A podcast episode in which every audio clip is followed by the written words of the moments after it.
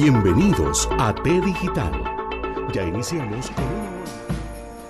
¿Cómo están? Ven nieve, diciembre, Navidad, momento de películas, momento de mi pobre angelito. Pobre angelito es la película que yo siempre quise hacer cuando llegué a Nueva York, pero no había nieve hasta el día de hoy. Así que el día de hoy vamos a visitar todas las locaciones, o casi todas, de la película Mi pobre angelito 2 en Nueva York. Así que chicos, acompáñenme hasta el final que tengo es muy lindo, es muy lindo. Miren, les voy a mostrar un avance para que se queden hasta el final, porque normalmente ustedes se van. Miren, tengo las fotos, tengo las fotos.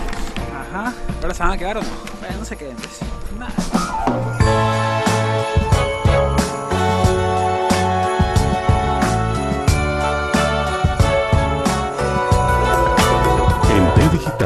Es momento de iniciar con el tema de fondo.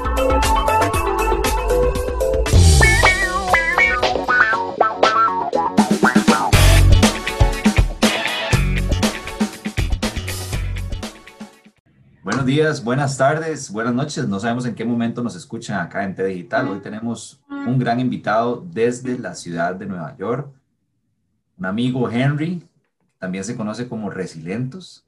Bienvenido Henry, ¿cómo estás? Gracias Randy, ¿cómo estás? Eh, muy bien, gracias por la invitación y nada, acá feliz de haber recibido tu, tu mensaje para colaborar aquí y tomarnos un té digital. Buenísimo. Henry, ¿por qué no le contamos un poquito a los radioescuchas quién es Henry? Porque yo te conocí a través de tus canales de YouTube y, quizás los que nos van a escuchar quieren saber un poquito quién es Henry y dónde te pueden ver.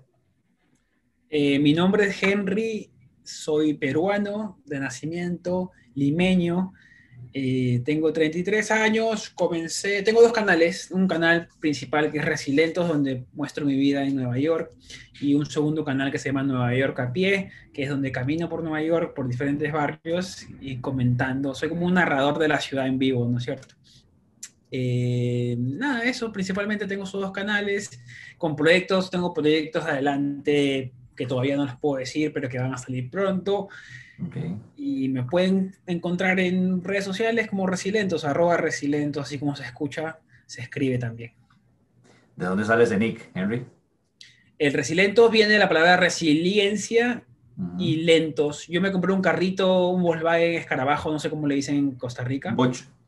Bocho, sí, bueno, Bocho también le decimos, Bocho, Bocho. Y a partir de eso hice un viaje por Sudamérica con la intención de venir a Nueva York en auto, así. Eh, mi primera parada era irme a Brasil, a ver la Copa América en Brasil. Salimos de Lima con la intención de llegar a Brasil, se nos reventó el carro. El proyecto le llamó Resiliencia, Resiliencia porque yo y mi amigo no teníamos idea cómo manejar un auto así, porque son antiguos, eh, no sabíamos nada de mecánica, entonces este proyecto va a ser, va a estar lleno de retos y esos retos vamos a tener que sobreponerlos el día a día, ¿no es cierto? Entonces se trata de resiliencia, pues, ¿no? Y aparte también trabajé, quería ayudar a una ONG que se llama Vidahuasi, que tiene un hospital para niños con cáncer en Perú, y era como un viaje con propósito también de ayudar a ellos, pues, y juntar dinero para que construyan el primer hospital oncológico para niños en toda Sudamérica. Eh, y lento, le puse lento porque el carro va a 80 Lento. máximo kilómetros por hora. Entonces dije, por hacerlo un poquito más divertido el nombre, vamos a llamarlo Resilientos, no, Resilentos, y quedó como Resilientos al final. Buenísimo. Este, Henry, mira, dentro de nuestras aventuras, yo, yo soy casado y nos gusta, bueno, mi esposa también es informática, nos gusta consumir, consumir contenidos de YouTube para explorar posibilidades en, nuestro, en nuestra vida. Nos encontramos con, con tus videos, ¿verdad? En cómo explicabas qué es la vida en Nueva York. Yo me pongo a analizar y me doy cuenta que tus videos tienen un boom a partir de cierto momento. Entonces, cualquier persona, hoy le preguntas a los niños qué quieren ser cuando sean grandes y la respuesta a ellos es YouTubers, ¿verdad? Sí, La primera pregunta, sí, la primera pregunta que te haría es que si tenías eso dentro de tus proyectos de vida, ser un Eh, YouTuber, digamos, conocido. Ay, buena pregunta.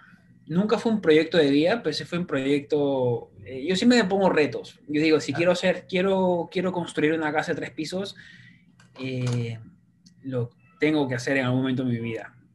No sé en cuánto lo haré, pero lo quiero hacer. Nunca me pongo, digamos, tiempo, sí, sí retos tengo de vida. Entonces siempre quise trabajar en YouTube. más porque yo tengo, yo tuve la ventaja y la fortuna de que yo soy un poco más arriesgado que otras personas para viajar, entonces viajé teniendo un antecedente no de mucho dinero, digamos. Eh, logré viajar por muchas partes del mundo, llegué hasta, hasta Nueva Zelanda y cosas así. Y con el recurso pues no que yo tuve, me gustaría, y toda la información que tenía en la cabeza, yo digo, si me muero, me muero con toda esta información. Entonces siempre quise devolver todo lo que encontré en, la, en, el viaje, ¿no? La gente buena onda que me ayudó, gente que me alojó sin conocerme, cosas así. Entonces yo quise, quise hacerlo de manera digital en, con un canal de YouTube. Claramente no me funcionó, o sea, no me funcionó en el sistema de que YouTube trabaja con visitas y si no tiene visitas, pues claramente no eres exitoso, por más que para mí yo era exitoso ya porque había viajado por todo el mundo, ¿no? Claro. Eh, y nada, eh, comencé a hacer eso y, y no, no tenía, o sea, quise hacer YouTube, sí, yo te digo, pero si ahorita eh, me gusta otra cosa, me pongo a hacer esta cosa y dejo el canal de lado, creo, no tengo tanto problema con eso. Me gusta ayudar a la gente mucho, soy muy servicial en esta parte. Antes de esto trabajaba siempre servicio al cliente, era bartender o era mesero, camarero, no sé cómo le dicen. Uh siempre, pero siempre he estado eh, sirviendo a alguien, ayudando y cosas así. Entonces YouTube fue como una parte y amplifiqué mi voz con esto, pues, ¿no? Ahora mucha gente me ve y confía en mí y es bonito, pues. Pero también hay, hay partes que no deseadas, que vienen también gente con comentarios negativos y cosas que tú no quisieras que pasen, que al final dices, vale la pena todo esto, exponer partes de tu vida y al final recibir pues estos comentarios. Pero al final son los mínimos, ¿no? Son los mínimos, felizmente. Eh, pero siempre a la hora de que uno está, ha romantizado la vida en Nueva York y yo la muestro como es, pues no como me pasa a mí, o ha romantizado el trabajo YouTube, porque solo muestras lo bueno, ¿no es cierto? Muestras eh, cuando te regalan el, perfume o te regalan ciertas cosas, es por eso que muchos niños ven esa parte, pero claro, detrás no ven todo el trabajo que existe. Eh, hora de crear un video, salir a la calle, a lo que te expones o lo que te puede pasar, porque tú no claramente no subes todo lo que te pasa porque a todo el mundo le interesa que te hayas caído de cabeza o casi te roban o vainas así, ¿me entiendes? Uno tiene que filtrar mucha información para hacer que el, el video sea entretenido. Eh, pero sí, ahora volviendo al proyecto de vida, siempre tuve como proyecto ser amplificar mi voz influenciar un poco a la gente y, aconsejar a mucha gente que quiere viajar. Pero siempre hay un ojalá, pues, ¿no? Yo nunca supe que lo iba a lograr, ahorita o después. Eh, pero felizmente en este momento me agarró un momento bastante bueno de mi vida y, y nada, la pandemia también ayudó mucho a eso, ¿no? Porque yo no tenía pensado hacer YouTube en Nueva York, yo estaba haciendo otras cosas yo llego y, reviso un poco de información. Bueno, te voy a contar que, que dentro de unos podcasts que tuvimos, entrevistamos a un, un, director de cine, Asri, que él hablaba sobre una película que se llama Instagram, Follow Me, ¿verdad? Entonces él hablaba sobre esta dinámica de, de, las, de las ilusiones que crean a la gente y lo que vende, que es lo que acabas de mencionar, ¿verdad? Que siempre hay un proceso y no es tan fácil. Entonces, yo empiezo a analizar tus videos y veo que, por ejemplo, cuando estabas en Indonesia, no tenías tantas vistas como cuando llegaste a Nueva York, ¿verdad? Cuando pasaste a Tailandia, también eh, las vistas eran, o sea, habían vistas, pero no, no el boom que ahora tienes cuando estás en esta ciudad. Sí. me pregunto si es que, si es la ciudad de Nueva York que te masifica por el montón de personas o porque haces videos allá en Estados Unidos y la red, tal vez el algoritmo funciona de esa forma, o, o tienes entendido cuál fue el boom, digamos? Yo creo que fue la ciudad de Nueva York. Mucha gente idealiza. Eso, idealiza vivir acá, idealiza viajar acá, el tema de las películas. Eh, ha hecho mucho eh, el tema romántico con la ciudad y, todo lo, eh, digamos, el, el, equipo, la máquina marquetera que tiene Nueva York alrededor es gigante. Ya la ciudad es, es una marca ya de Nueva York. Entonces, esta gente mucho busca eso en internet. Y yo lo que hice fue solamente llenar los espacios con mis videos, pues, ¿no? Videos de, con calidad, con, con, con trabajo detrás, con guion, con descripción. Y felizmente, pues, gustó, gustó a, a mucha gente. Y yo creo que fue en Nueva York, porque mira, si yo hubiera hecho lo mismo, o sea, me, me hubiera vuelto viral en otro, en otro lugar, eh, hubiera sido más por el contenido que yo daba. No quiero decir que no me sigan porque, por la calidad de mis videos, sino que eh, hubiera sido otras circunstancias, ¿no? Otra gente me hubiera seguido si hubiera estado viajando por el mundo, más gente soñadora que quiere viajar, que quiere ver diferentes realidades. La gente que me sigue aquí quiere ver Nueva York. Quiere ver la ciudad, quiere ver las calles, quiere ver lo lindo que es en la noche o en la tarde, los barrios, cómo se vive, qué se puede hacer, qué se puede lograr en la ciudad. Eh, mucha gente se proyecta en mí, pues, que viven acá porque eh, yo estoy haciendo videos de cómo llegué y cómo me estoy adaptando a la ciudad. Y ellos se proyectan cómo llegaron ellos, pues, ¿no? Oh, mira, yo me pasé por eso lo mismo que está pasando Henry. Entonces, he conectado mucho con gente que vive acá que yo no sabía que me iban a seguir. Yo hacía videos para turistas, pero ahora gente que vive acá me está siguiendo mucho por esa razón, me parece. Yo estaba pensando eso, porque Costa Rica es un país bastante pequeño, ¿verdad? Y, y bueno, los videos que uno hace en YouTube, en el canal de uno, son educativos, sé cómo programar y todo eso, pero va creciendo así, a pasito, a pasito. Pero veo que hay gente eh, en otras latitudes, en Estados Unidos quizás, donde ellos tienen millones de seguidores, eh, pero no sé si es porque es Estados Unidos.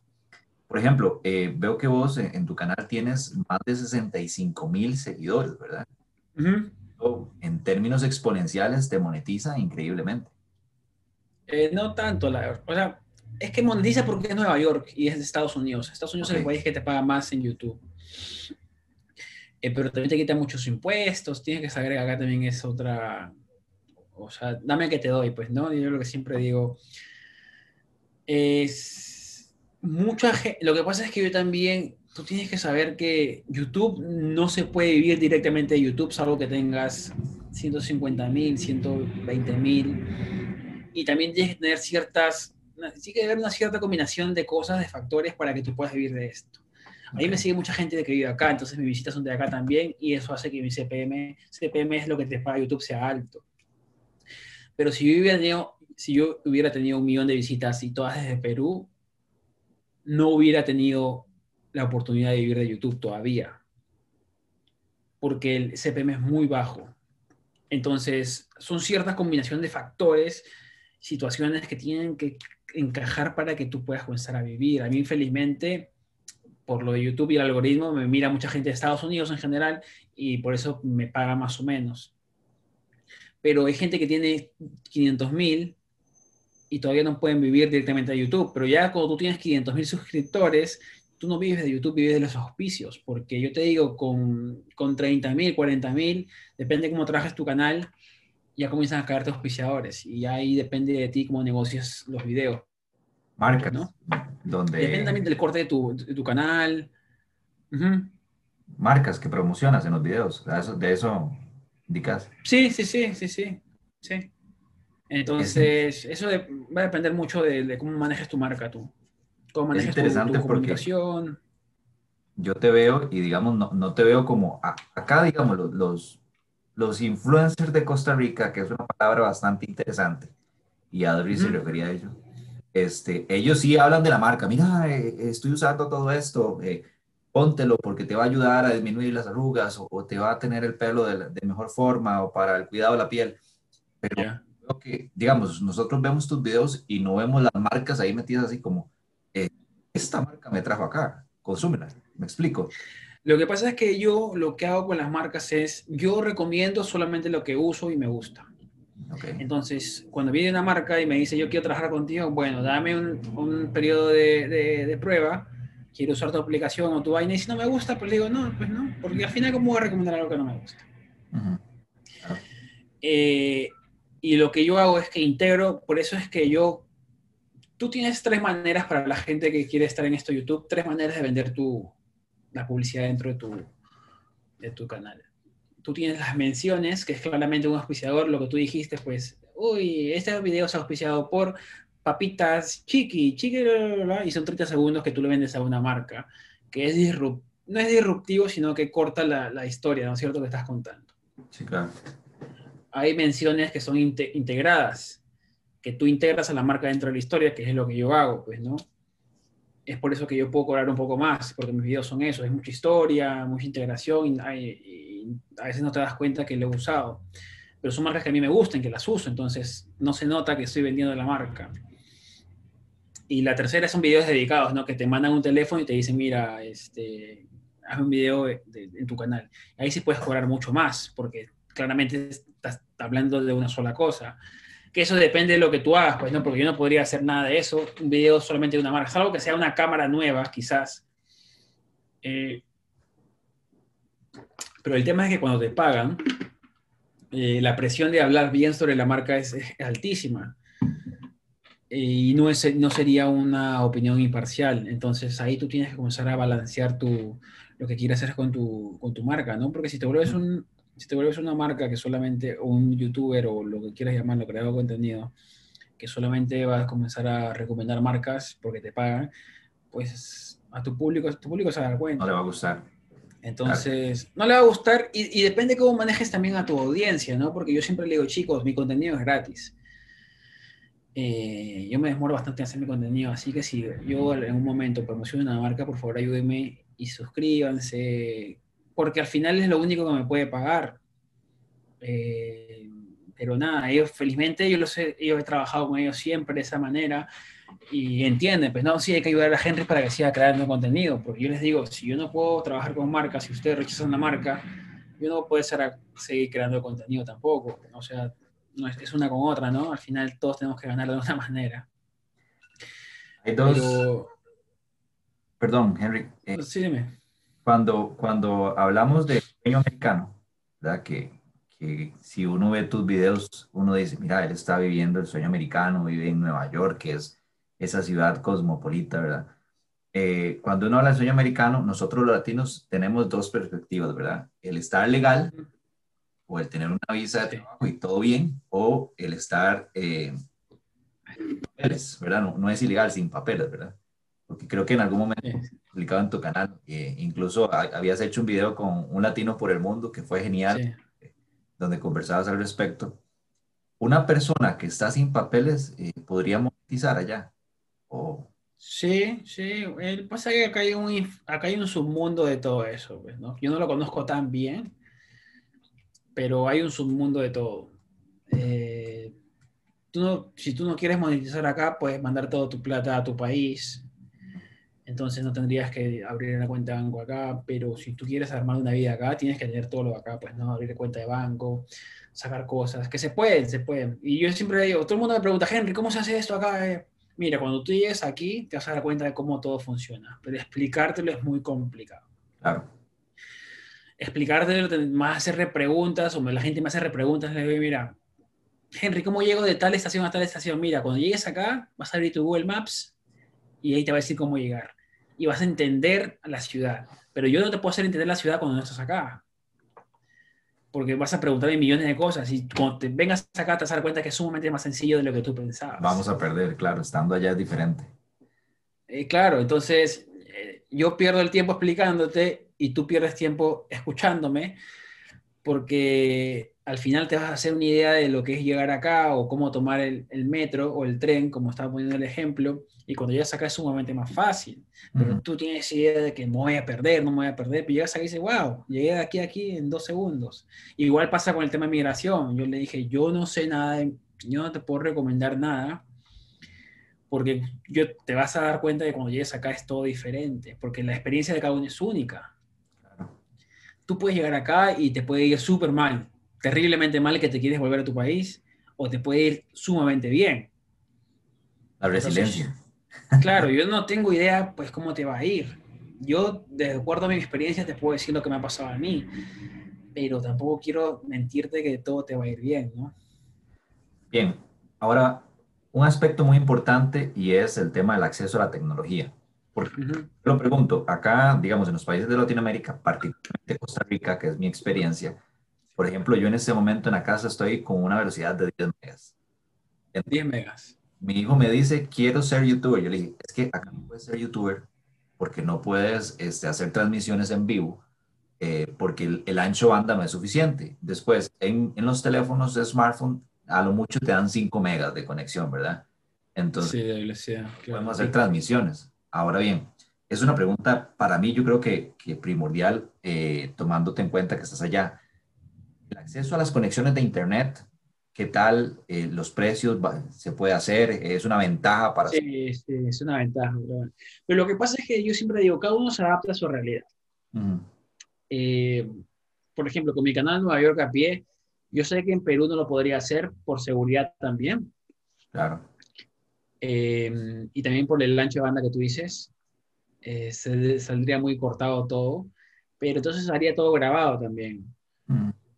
Eh, yo me tengo que adaptar a la realidad, pues, ¿no? Porque si me pongo a, a decir, uy, ojalá estuviera en Estados Unidos y ya tengo todo, pues claramente acá la tecnología es mucho más barata.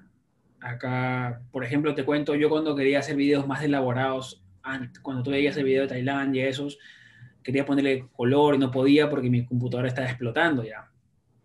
Y no tenía plata para comprarme otra.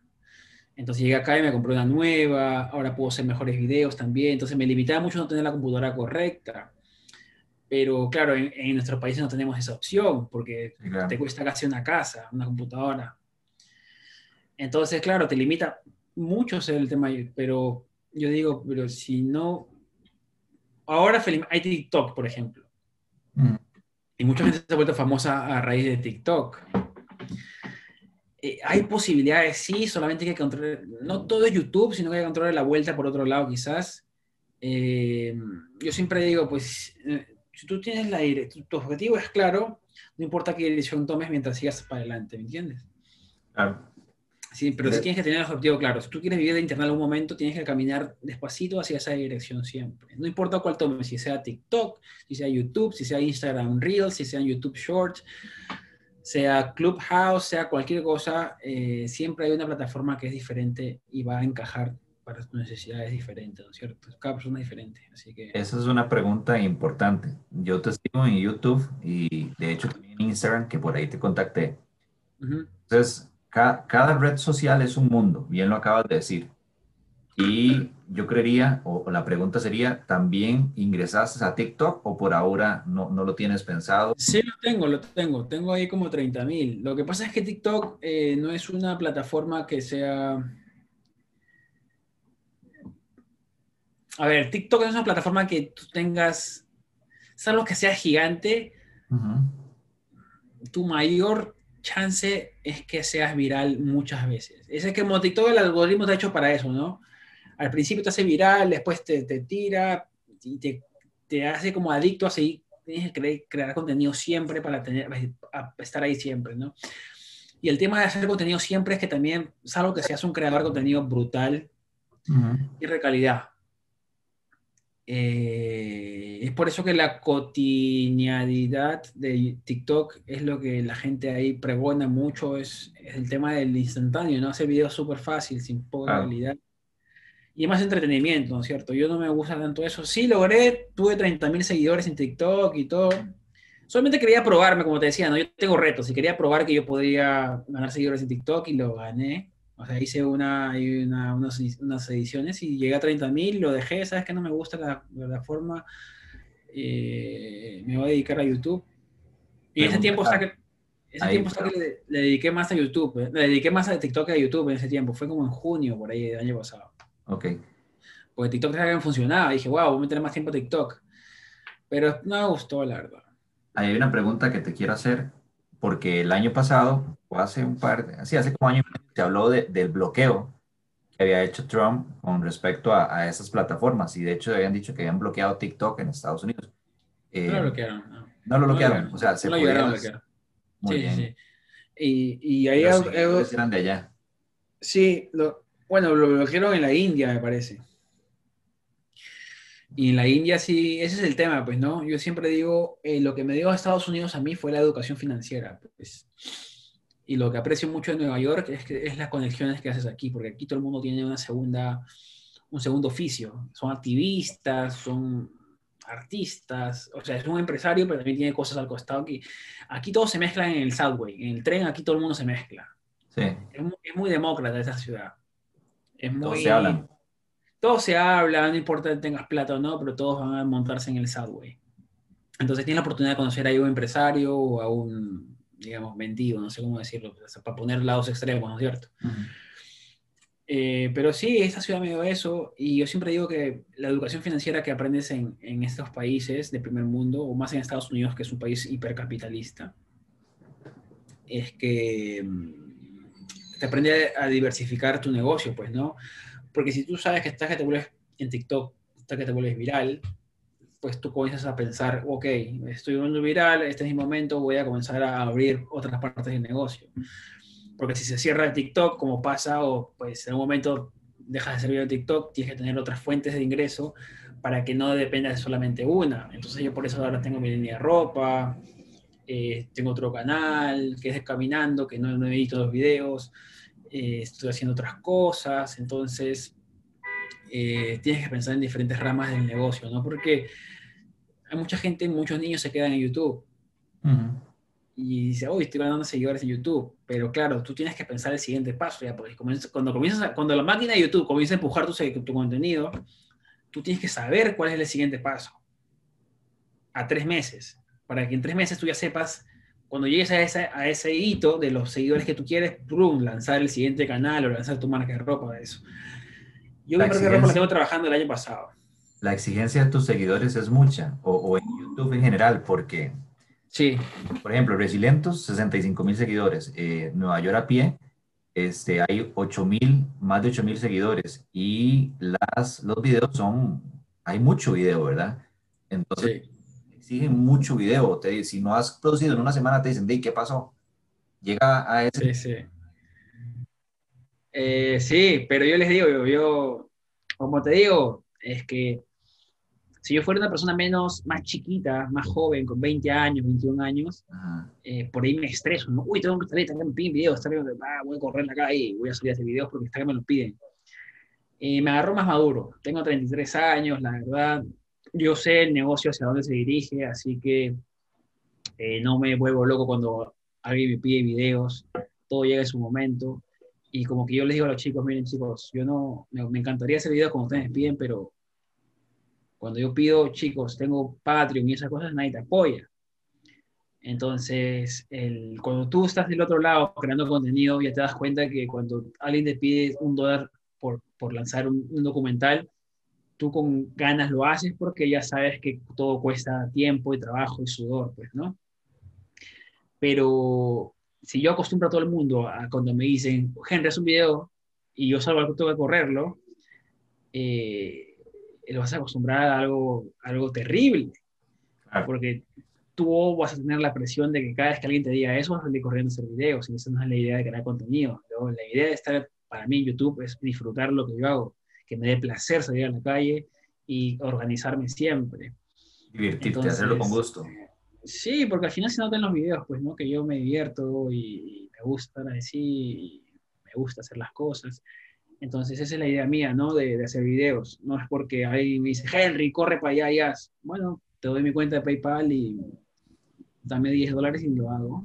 Henry, tengo, antes de entrar una pregunta clave en términos tecnológicos, eh, es una, una, plataforma que ahorita acá en Costa Rica se habla mucho, pero se ve desde un punto de vista quizás un poquito negativo. Ya te voy a explicar por qué.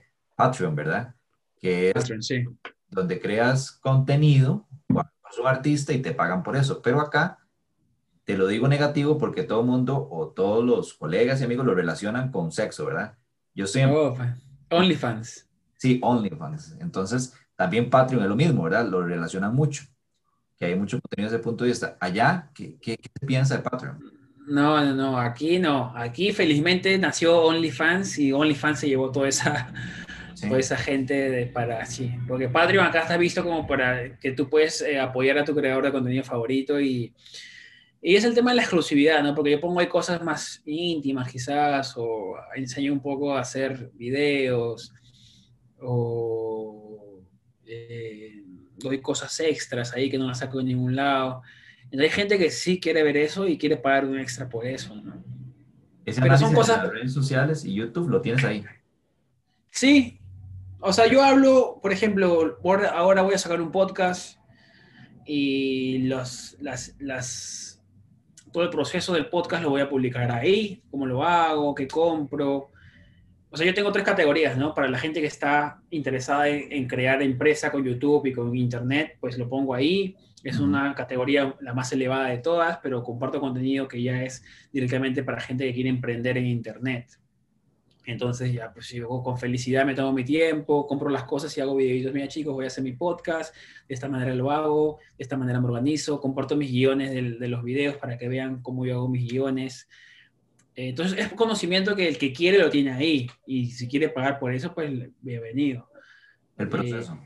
Claro, sí, porque es un proceso de creación que pues a mucha gente le interesa hacer, ¿no? Claro. Entonces yo no, si, y si quieren pagar por ver todo eso, eh, algo exclusivo, pues yo feliz de compartirlo, ¿no? Buenísimo. Y si no, pues no, lo tengo siempre en mi computadora, así que si alguien le encuentra valor a eso, pues se lo comparto ahí y genial. Porque, pues como te digo, no, uno tiene que vivir de algo en, esta, en este mundo cruel, y más en Nueva York que es carísimo acá vivir, así que... Henry, tengo una pregunta. Mencionaste un día de estos en una historia de Instagram. Acá cuando hablamos de, de los, mira, se me fue, de, de los drones en Costa Rica, Ya. bueno, Costa Rica particularmente, la experiencia que tengo, aún no se habla de la licencia, ¿verdad? Que tienes que tener para manejarlos. Es más, Ya. tú quieres tener un dron y listo. Allá Eh, no, acá ya cada vez está... ya hablamos de licencia, pero ¿cómo es ese proceso y qué tan caro? Y después, un buen dron para hacer esas tomas que haces espectaculares, ¿cuánto sale? El, el, el, el dron está aquí mil dólares de estar. Ok, muy Es bien. caro. O sea, no es barato, es caro acá también. Imagínate para nosotros que vivimos en, en, en Sudamérica, en Latinoamérica es mucho más caro todavía, ¿no? Claro, Eh, pero claro, si, yo siempre digo que cómprense algo, si van a comprarse algo caro, tengan un propósito establecido para ese juguete que se van a comprar. Por ejemplo, yo me compré una cámara, ca- una cámara cara, pero me comprometí a hacer videos de mejor calidad. Ujú. Eh, una computadora un poco más cara, pero dije voy a ponerle más ganas a los videos. Igual con el dron. El dron aquí, eh, lamentablemente en Nueva York, es medio gris el sistema del dron. Hay lugares para volar legalmente, pero puede ser un hobby. O sea, que una persona no, no vayas a cobrar por tus imágenes, puedes volar libremente de acuerdo al peso que haya con el dron. Pero si un policía te ve y no sabe las regulaciones, te puede hacer bajar el dron. Si no tienes licencia o permiso, también te puedes meter en problemas. Hay ciertas cosas que tienes que saber para hacer toda esta vaina de los drones. Eh, yo tengo licencia, sí. Aquí puedes cobrar por hora. Si alguien viene, un turista viene, Henry, quiero volar mi dron, quiero, soy un youtuber y quiero volar mi dron, te pago. Pues, sí, yo puedo ir con él, su- supervisar el vuelo, el que vuele su dron, y yo soy ahí el piloto en comando. Y nada, él está Solo estás a la par, cobras, digamos. Por así No, sí, claro, por- porque es mi licencia. Si, él, si él, a él se le cae el dron, le cae a alguien en la cabeza, pues a mí me cae el palo. Eh, Tienes que tener eso seguro, que supongo. estar- No es eso, sino que no puede volar encima de gente. ok. Está prohibido. Tú tienes que llevarlo a lugares para que vuele en- encima de gente. Si está volando encima de gente, tienes que traer el dron de nuevo y decirle, ¿sabes qué? No puede hacer eso. Eh, porque si le cae a alguien, lo digo en, en español eh, honesto, te jodiste. En este país las multas son gigantes, queda en tu récord y, y no va a ser una experiencia linda eh, que te agarre la policía o esa persona te denuncie por daños y perjuicios. Pero lo mejor es estar acá cada vez son más estrictos eh, con el drone. Por eso yo saqué mi... Licencia. Pero te da mucho dinero, ¿eh? Te da mucho dinero. Sí, Eh, puedes vender tus es- imágenes. Buenísimo. Para ir cerrando, Henry, y no Sí. mucho tiempo porque sé que tienes una agenda apretada. Eh, hay un tema que a mí me encanta que es la ética digital y eso lo asociamos un poquito con el tema de la privacidad. Sí, Se, se cuestiona mucho y, por ejemplo, si yo grabo a alguien, la persona puede decirme, es que yo tengo mi derecho a imagen, no me puedes grabar. Ujú. Allá para hacer tus videos y ese tema de derecho a la imagen, ¿se, se, se protege tanto o no? En la calle no. Es es- por ejemplo, eh, depende de quién grabes y qué hagas con la finalidad de esa grabación. Eh, si yo, por ejemplo, un tipo viene y me dice, oye Henry, yo estoy en tu video y no quise estarlo, y le pongo su cuadradito difuminado. Pero normalmente tú grabas en la calle y la calle es pública. Entonces, tú puedes apuntar a cualquier dirección. Ya si la persona siente que te estás grabando a ella, pues voltea las cámaras y le das otra, otra dirección. Pero siempre es el tema de la finalidad de la imagen que vas a tomar, ¿no?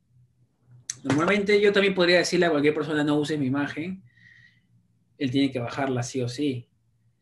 Eh, pero es gris, yo te digo, es complicadísimo porque cuando yo hago mis caminatas de Nueva York a pie, trato de no filmar a la gente, voltear la cámara o, mirar a los edificios, al cielo, para que no se sientan incómodos nada más, porque al final pasan un segundo y nadie los reconoce, pues, ¿no? Pero siempre hay gente... Sí me ha pasado, me ha pasado, me ha gritado. Me ha gritado, pero yo le digo, pero no estoy grabando a ti, estoy grabando el edificio. Ah, pero bueno que vean el video y después te digan, mira, yo, yo estuve en tu video y no quiero, eh, ¿lo puedes bajar? ¿Te, lo han dicho? Sí, no, bajar no, yo solamente lo, lo, lo, difumino. Ah, qué bueno. Claro, tú puedes, YouTube te da la, la, facilidad de difuminar. Así que te difumino y nada más, no, no hay problema. O sea, te pongo por una persona que me diga eso, está en todo su derecho, claramente, pues lo, lo difumino y ya. Si está incómodo, sí. Eh, pero si me doy cuenta que el tipo sale medio segundo, no lo hago tampoco, porque hay gente que lo hace por joder, la verdad. Claro, porque pues si estás en medio segundo, ¿quién, te va, ¿quién se va a dar cuenta que fuiste tú? El único que se ha dado cuenta que fuiste tú, eres tú. Sí. Entonces, pero sí, sí, sí es por respeto y si me lo pide buena onda, sí, claro que, claro que lo voy a hacer. Lo voy a hacer con, con, con, con placer. ¿Sabes qué? Perdóname por grabarte, estás en la calle y en la calle cualquiera puede... Imagínate las fotos que tienes de turista que tú tomas un selfie y atrás aparece alguien. Eh, todo el mundo se estaría pidiendo que se bajen las fotos, no es complicado.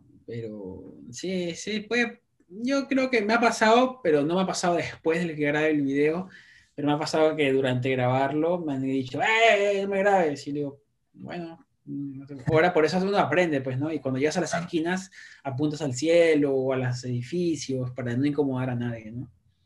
Henry, para, ya para cerrar, a ver, tres consejos que nos quieras dar a, los, a nosotros los, los, los informáticos, los, los tecnólogos o los que siguen el podcast sobre estos temas tecnológicos y, y quizás, digamos, si yo quiero llegar a ser youtuber, supongo que el primero sería paciencia, ¿verdad? Porque te costó un poco, ¿verdad?